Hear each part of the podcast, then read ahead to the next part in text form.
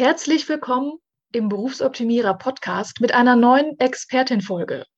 Mein Name ist nicht Bastian Hughes, sondern Sarah Künne. Der Bastian gibt zurzeit einen Workshop zum Thema Generation Z. Damit ihr aber neuen Input mit einer bezaubernden und erfahrenen Expertin bekommt, werde ich heute das Interview führen. Wir sprechen über Denkfehler in der Bewerbung und wie du diese vermeiden kannst. Aber bevor wir ins Thema einsteigen, stelle ich euch unseren heutigen Gast vor.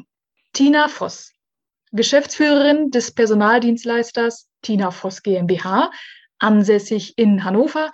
Über 30 Mitarbeitende vermitteln Personal in den Bereichen IT, kaufmännische und gewerblich-technische Jobs und wurde bereits zweifach ausgezeichnet. Deswegen hallo und schön, dass du da bist, liebe Tina. Hallo Sarah. Herzlich willkommen zum Berufsoptimierer Podcast. Der Podcast zu allen Themen rund um Bewerbung und Karriere. Jeden Mittwoch um sechs hörst du die neuesten Insights, die dir dabei helfen, beruflich das nächste Level zu erreichen. Bastian Hughes ist Business- und Karrierecoach und gemeinsam mit dem Team von Berufsoptimierer unterstützt er dich dabei, dein berufliches und persönliches Potenzial zu entfalten, damit du mit dem erfolgreich bist, was dir am meisten Spaß macht.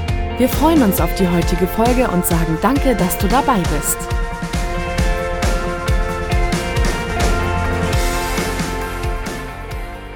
Ich freue mich, dass du da bist. Und ähm, wenn ihr noch ein paar mehr Stichworte zu Tina wollt, dann gebe ich euch mal das, was sie mir im Vorfeld ähm, geschickt hat, nämlich Tina Voss, Unternehmerin, Beistellpony von Dietmar Wieschmeier und norwegische Honorarkonsulin, Autorin und Rednerin.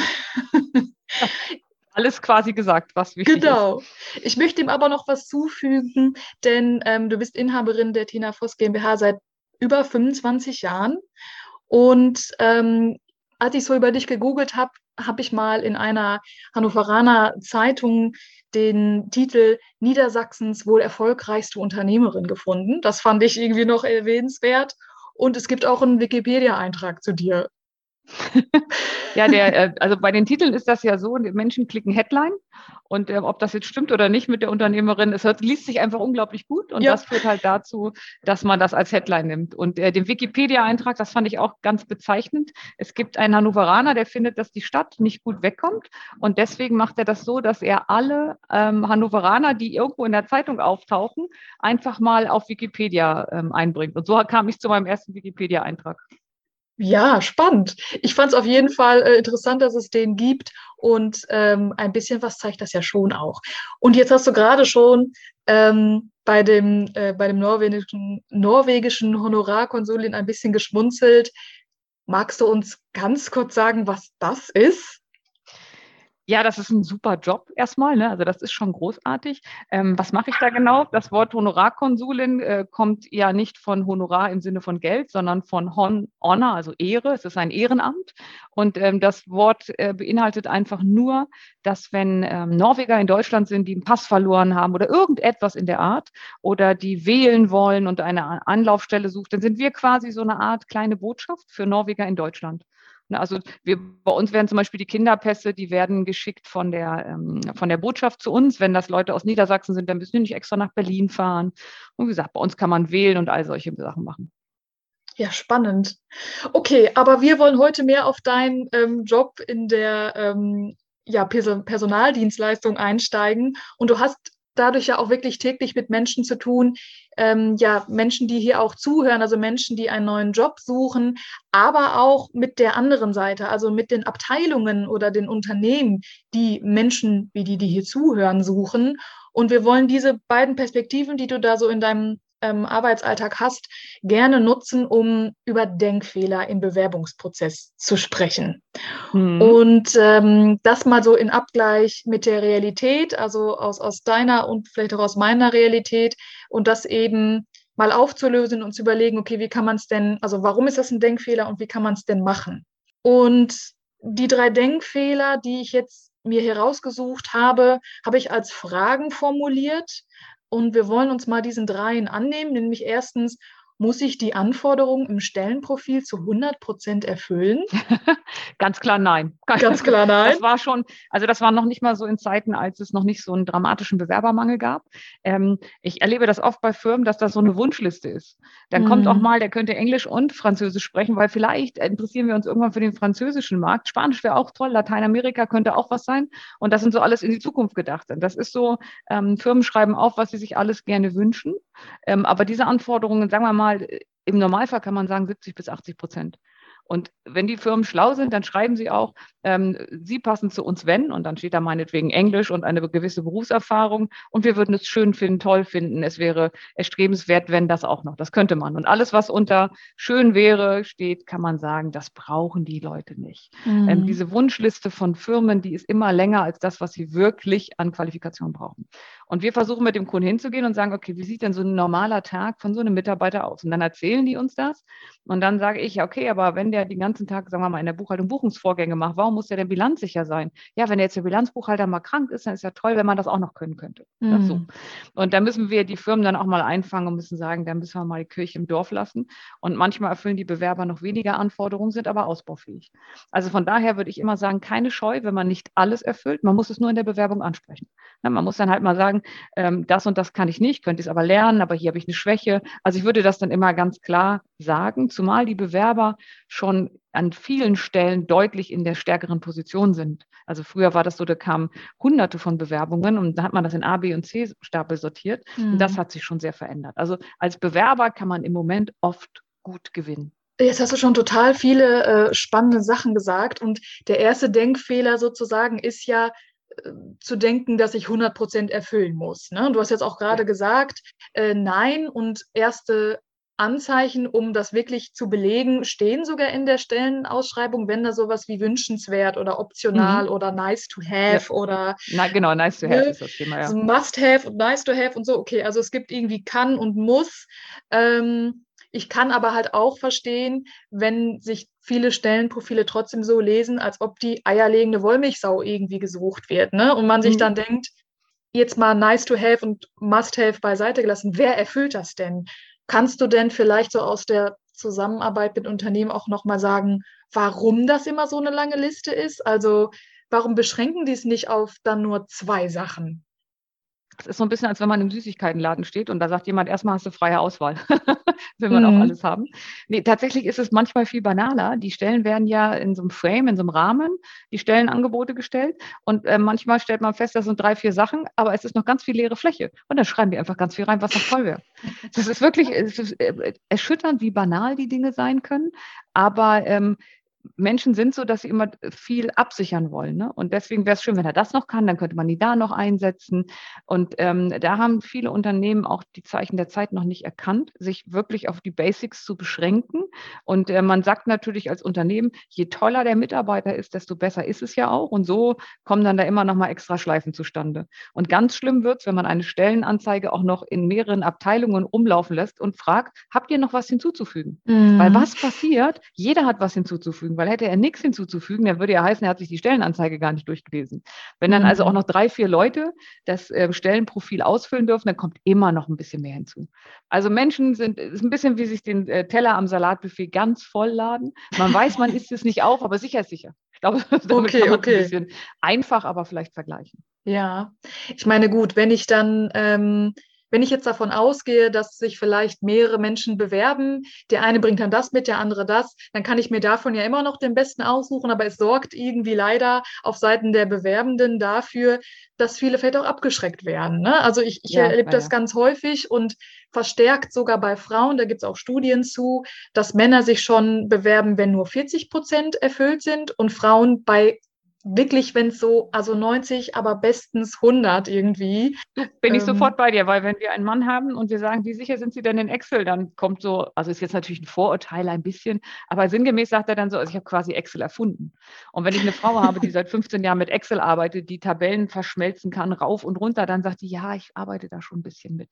Also das ist mhm. einfach typgerecht. Männer sind in der Präsentation ihrer Kenntnisse oder ihrer nicht vorhandenen Kenntnisse ähm, etwas weiter nach vorne als Frauen. Frauen sagen das, was sie können.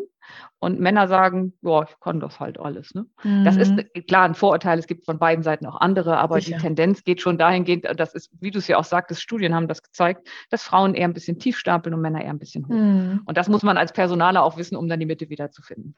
Genau, und das vielleicht dann auch so schreiben. Ne? Also vielleicht eben nicht äh, zwölf Anforderungen, sondern vielleicht zwölf mhm. sammeln, aber sich die wichtigsten fünf dann raussuchen. Und ähm, es ist ja wahrscheinlich schon auch so, dass die wichtigsten dann ganz oben stehen, oder? Also wenn man es wie ja, eine ja. To-Do-Liste oder wie eine Wunschliste liest, dann sollte man sich also beim Lesen vor allen Dingen auf die ersten Punkte konzentrieren. Definitiv. Und dann mal weiterschauen. Ja, ich schaue immer bei den letzten Sachen, wenn ich mir so Stellenanzeigen angucke, die wir natürlich auch auf unserer Seite haben, weil wir machen die auch nach Vorgaben unseren Kunden. Dann steht da zum Beispiel äh, belastbar, äh, teamfähig, freundlich, und so weiter. Dann sage ich, wer möchte denn einen unfreundlichen Einzelgänger, der auch noch faul ist? Weil wenn man ein Adjektiv in einer Stellenanzeige nutzt, dann muss man auch sagen, warum ist das wichtig? Ja. Und wenn man sagt, jeder von sich sagt, er ist teamfähig und jeder von sich sagt, er ist fleißig und engagiert und äh, was weiß ich, kollegial. Ähm, das würde ja jeder sagen. Und deswegen sind das für mich immer so Fülladjektive, wo mhm. ich sage, lassen Sie die einfach weg, weil faule Einzelgänger, die Menschen hassen, würden sich nicht auf so eine Stelle bewerben und würden das wahrscheinlich auch nicht so sagen. Also von genau. daher ist das ähm, das ist, damit die Stellenanzeige schön voll aussieht. Also in meinen Augen Unsinn.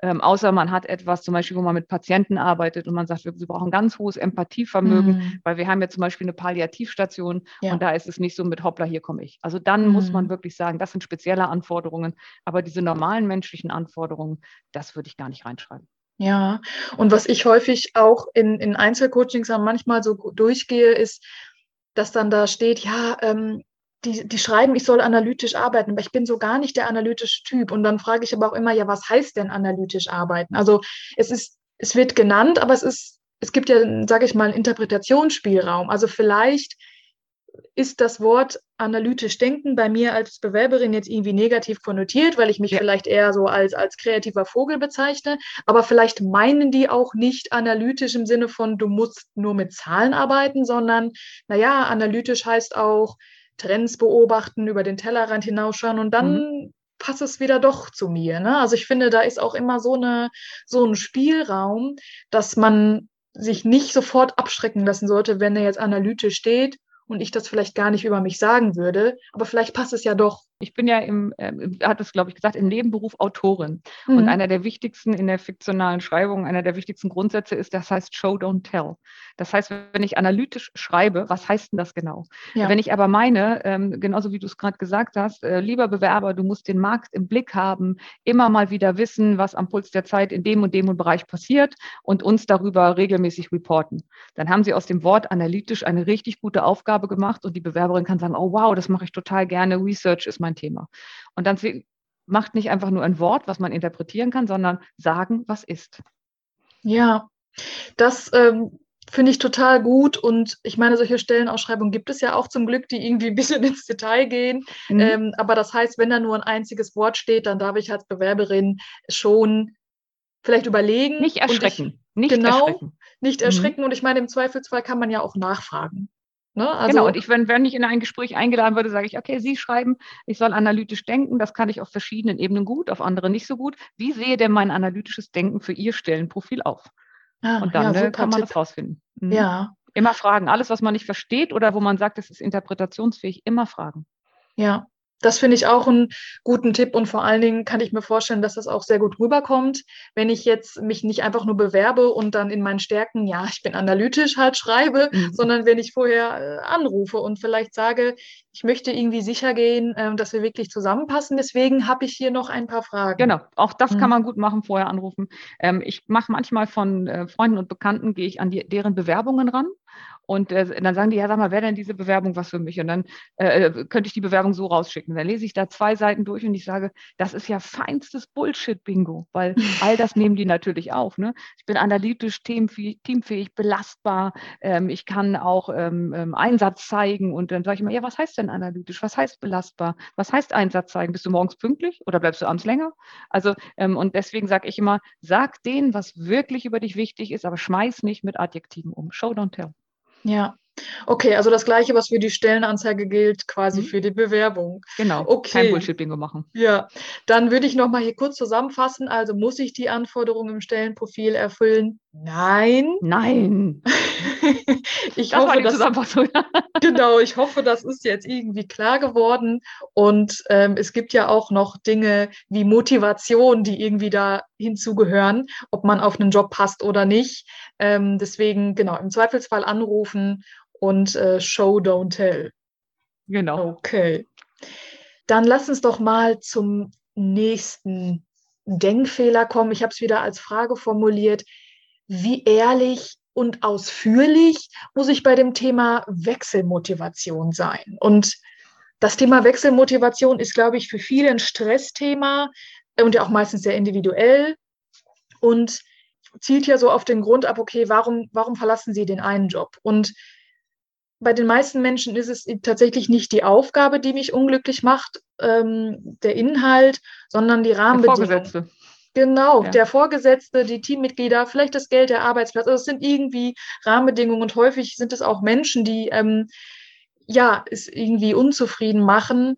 Ähm, aber ich kenne oder ich ja spüre da irgendwie so ein Bedürfnis von ähm, Bewerbern und Bewerberinnen, die sagen, ja, okay, beim Wechselgrund, da muss ich jetzt etwas möglichst ähm, Überzeugendes sagen, was irgendwie total fancy klingt.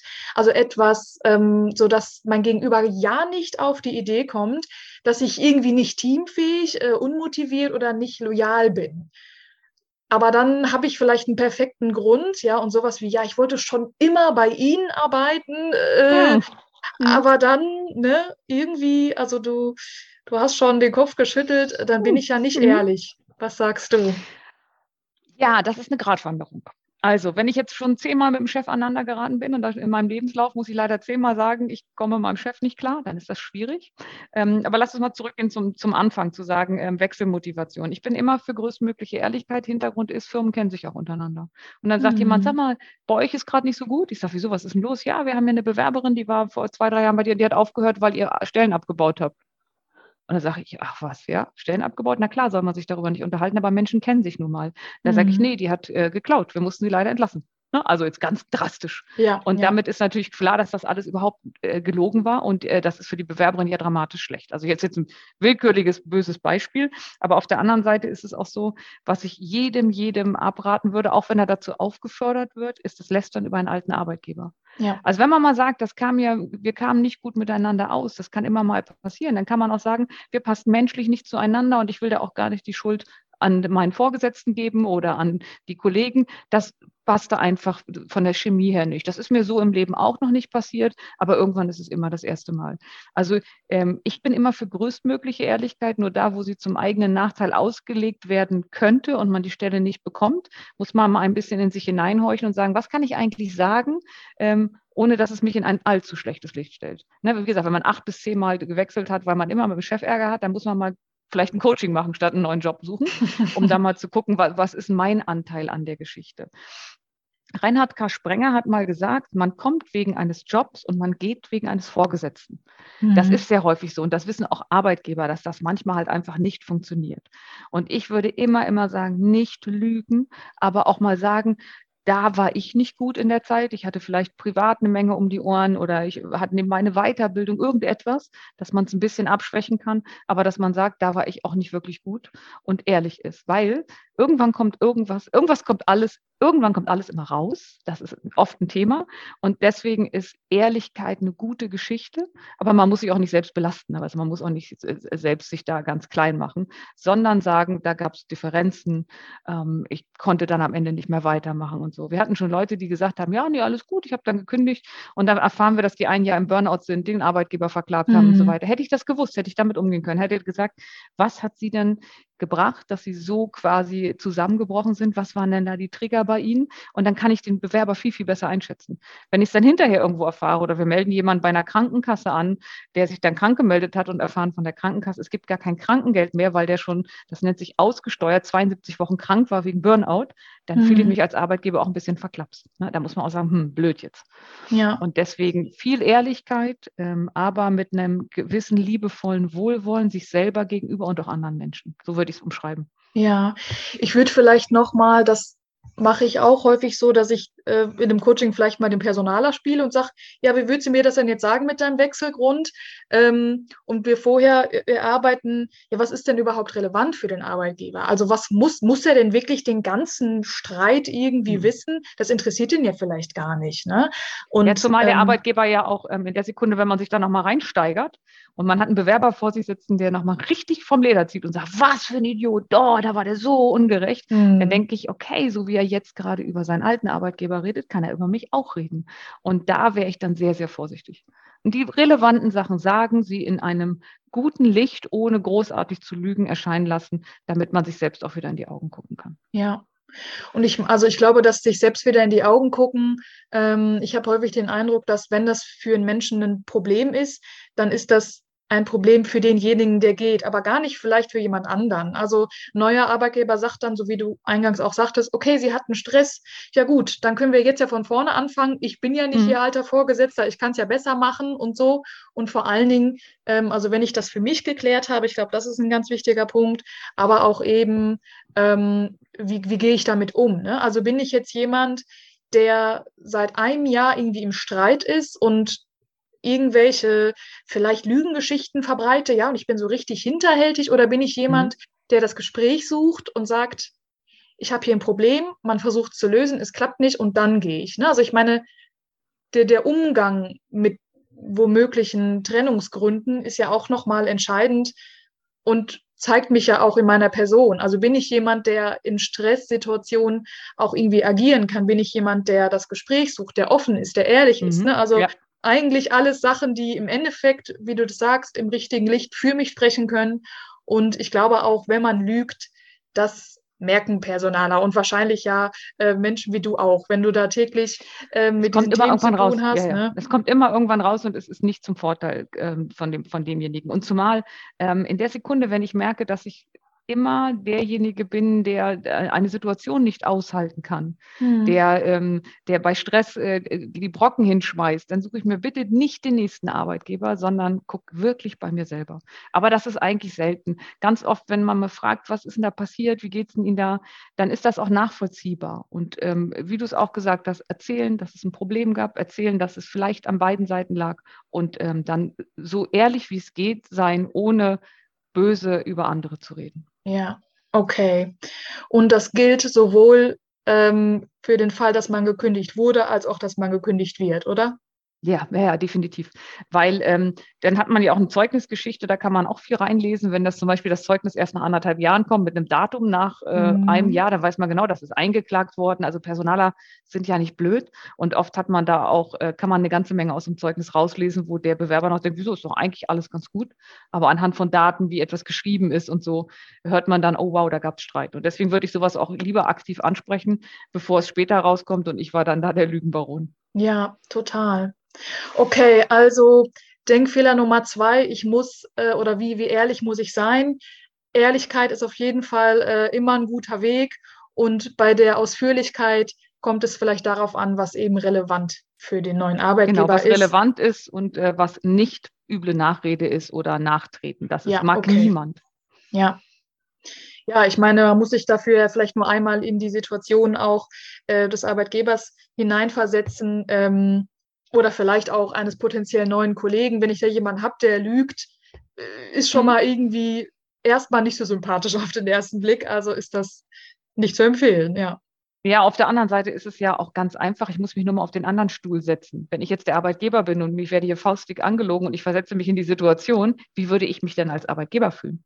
Na, also man muss ja nur mal die ja. Position tauschen. Am Ende genau. ist es ja meist so, dass man sagt, ich möchte am liebsten so behandelt werden, wie ich selber Menschen behandle.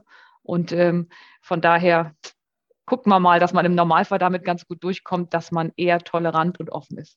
Ja, und das ist vielleicht auch schon die perfekte Überleitung zu, zu Denkfehler 3, denn ist es nicht im Endeffekt komplett die Entscheidung, also zu 100 Prozent die Entscheidung des Arbeitgebers, ob ich den Job kriege oder nicht? Und ist es deswegen nicht gut, mich bestmöglich zu positionieren, damit ich ja nicht abgelehnt werde? Also wer trifft jetzt zu wie viel Prozent die Entscheidung, ob ich den Job kriege? Ist es der Arbeitgeber zu 100 Prozent? Null, also null Prozent nicht, aber es ist auf gar keinen Fall 100 Prozent. Ähm, es hat sich ja so verändert, wenn ich einen Bewerber habe, der nur mittelgute Zeugnisse hat, der aber alles kann, was ich möchte, und ähm, ich den vor mir habe und denke, oh wow, das könnte was werden, dann trifft aber manchmal auch der Bewerber die Entscheidung, sagt, ich habe drei Angebote vorliegen, äh, das sind die Knackpunkte und das hat sich ja sehr, sehr verändert, weil die Auswahl der Bewerber einfach kleiner geworden ist.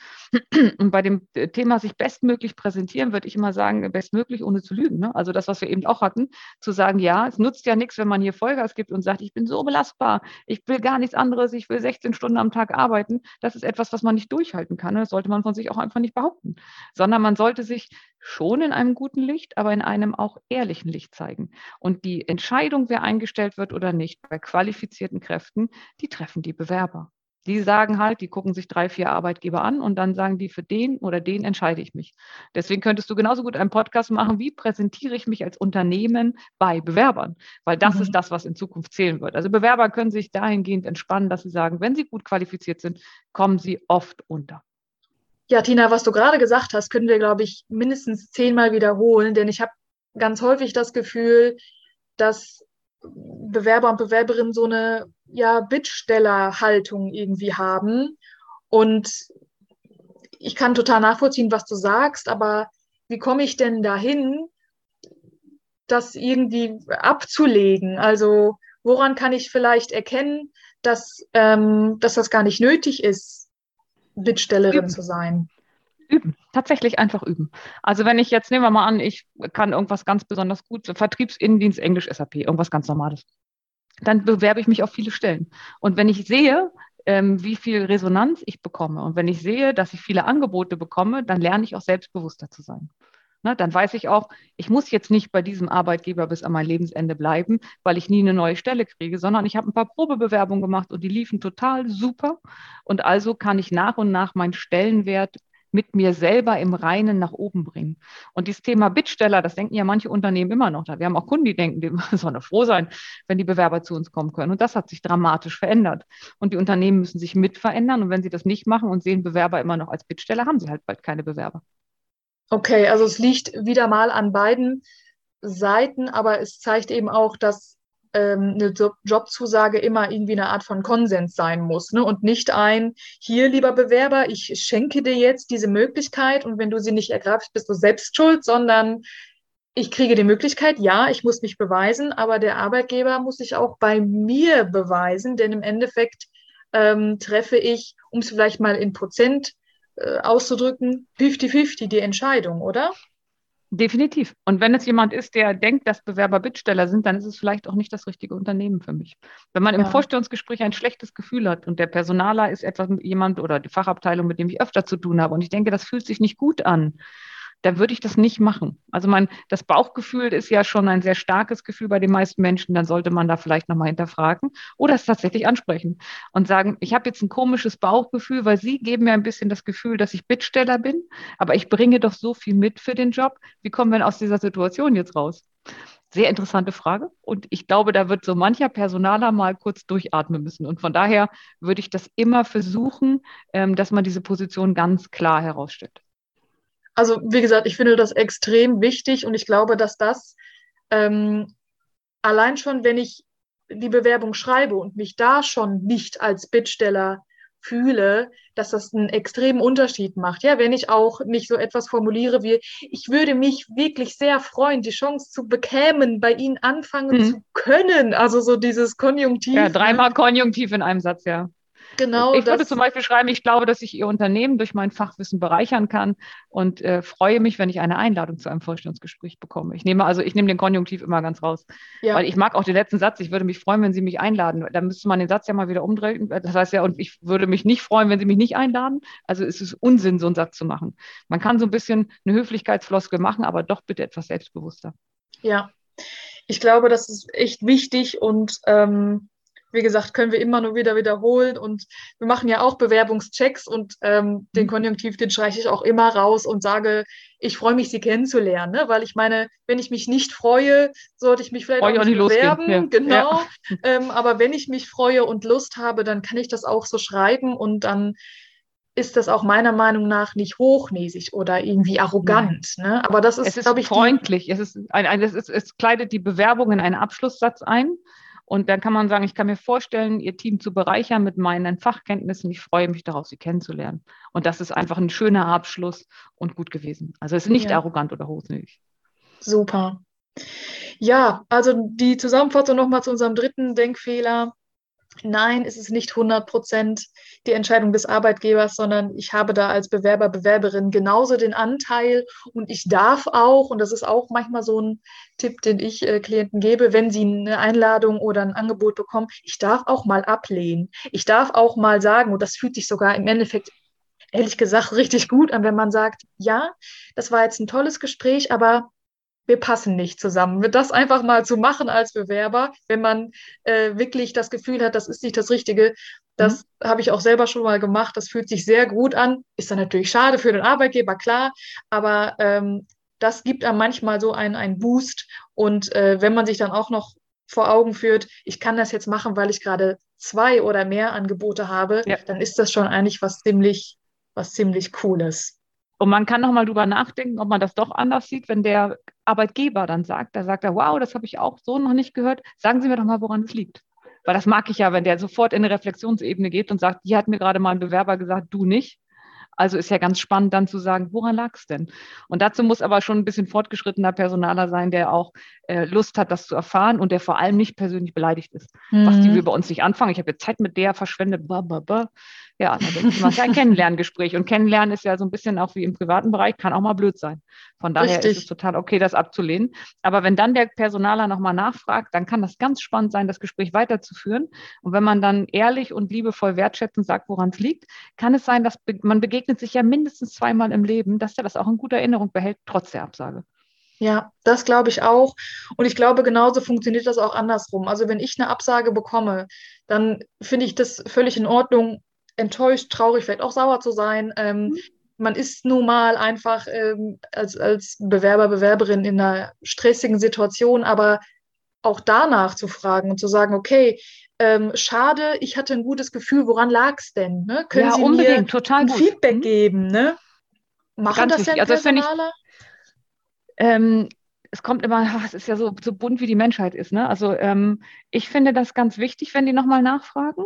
Ähm, außer es sind Massenstellen, ne, wo man sagt, hier, da muss halt einem jemand die und die Qualifikation haben und dann sagt man, Mensch, ich finde sie gut, aber es passt halt leider nicht und wir brauchen jemanden, der Erfahrung hat im Outbound oder Inbound Callcenter-Bereich. Ja, ähm, aber auch das, äh, sorry, wenn ich da nochmal reingrätsche, das ist ja trotzdem eine Antwort, mit der kann ich was anfangen. Ne? Genau, ich, dann ist es dann, eine reine Qualifikationsantwort. Richtig, und die ist auch ganz das ist wichtig.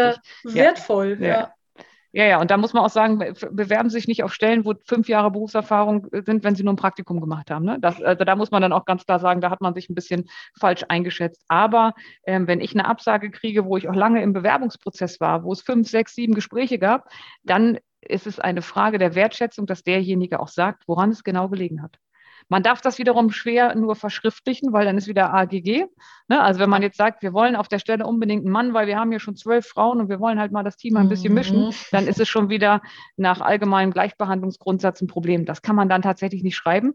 Deswegen sehen übrigens, wo sich Bewerber zu Recht drüber ärgern, ähm, Absage schreiben immer so 0815 nichtssagend aus. Ja, total. Aber wenn man schreibt, wenn denn einer schreibt, ja, wir sind ein junges Team und sie passen leider von der Altersstruktur her nicht, das kann tatsächlich sein. Wenn man das schreibt, hat man aber schon wieder eine AGG-Klage am Hals. Ja. Deswegen kann man es im persönlichen Gespräch sagen und muss es aber liebevoll vorsichtig formulieren. Mhm. Weil wir also, sind nun mal Menschen und AGG passt halt manchmal nicht. Wenn ich ein Team von ganz jungen Frauen habe und es bewirbt sich ein 58-jähriger Mann, dann weiß ich, dass das vielleicht schwierig wird, weil die in so einer Einheit sind, weil die gemeinsam zum Sport gehen. Und vielleicht funktioniert das nicht. Oder ich habe das schon zweimal gemacht und habe zweimal festgestellt, ein älterer Herr passt da einfach nicht rein. Mhm. Und das muss ja auch ähm, als Firma dann auch ein Thema sein, dass man sagen kann, ich möchte mir auch einen Menschen aussuchen, nicht nur eine Qualifikation. Ja. Nur halt beim Absagegrund ist dann das Thema, das muss man ein bisschen schwammig schreiben, weil sonst ist es ein Diskriminierungsgrundsatz. Richtig. Aber ich kenne das eben aus, aus der Bewerberin-Seite, dass man da vor einer Absage sitzt und irgendwie hat, man hat vielleicht auch viel Zeit äh, und, und, und äh, Herz irgendwie investiert und hat dann so eine Absage, mit der man irgendwie so gar nichts anfangen kann. Ja, und was ja. machen äh, Leute, die sich als Bittsteller sehen? Ja klar, die beziehen es auf sich selber, und, die stellen sich und machen Frage. sich noch kleiner, genau, ja, ja, das ist genau. ganz schwierig. Und da, deswegen muss man wissen, diese schwammigen Absagen liegen daran, dass man nicht diskriminieren darf, dass man nicht klar schreiben kann, das ist auf der Habenseite und das ist auf der Seite, dass sie nicht mitbringen und deswegen sehe ich sie dann nicht. Man darf es halt einfach nicht schreiben. Ja. Deswegen muss man vielleicht auch im Coaching den Leuten ein bisschen mitgeben und sagen, das hat nichts mit ihnen zu tun, das ist halt einfach ein bisschen bürokratisches Monster. Ähm, aber versuchen Sie mal, ob Sie persönlich noch was rauskriegen. Ja. Und wenn da einer sagt, oh, ich will da nicht anrufen, ich habe da Angst, dann sage ich immer, ja, keinen Job haben Sie ja schon. Also sprich, eine Absage haben Sie ja schon. Was soll jetzt noch passieren? Außer, dass, es, dass Sie mehr darüber erfahren können, warum das so ist. Und manchmal machen es die Leute dann fragen nochmal nach. Mhm. Ich habe das tatsächlich ähm, selbst auch in Vorstellungsgesprächen schon so gemacht, dass ich mir direkt im Anschluss an die Vorstellungsgespräche ähm, ein kleines Feedback eingeholt habe und gesagt, Sie müssen mir jetzt noch gar nicht sagen, Entscheidung ja oder nein, können Sie ja wahrscheinlich auch gar nicht, dürfen Sie ja auch gar nicht, da kommen ja gleich noch zehn andere. Mhm. Aber haben Sie ein Feedback nur für die Gesprächsführung jetzt gerade mal? Und da haben die meisten tatsächlich auch ähm, mir was zurückgespiegelt. Und das stand dann, war für mich auch immer völlig losgelöst von dem, was jetzt die, endliche, die letztendliche Entscheidung war, sondern mhm. es war dann, ja, wir fanden das total toll.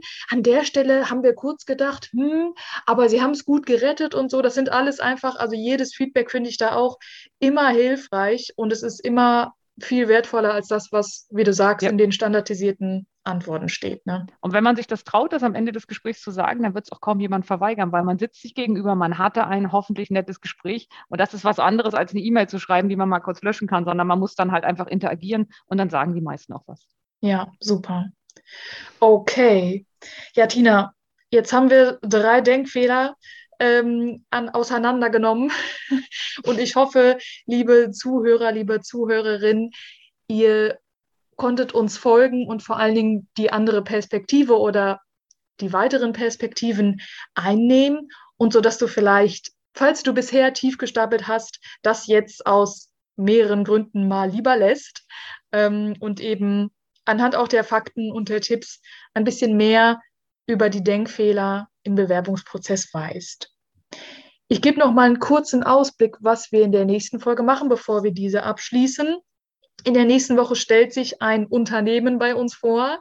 Ähm, das ist diesmal Bayernwerk, die etwas äh, darüber erzählen, wie es ist, bei ihnen zu arbeiten und was du als Bewerber, Bewerberin beachten solltest. Und am Mittwoch gibt es eine Bewerbungstippsfolge zum Thema Lebenslauf.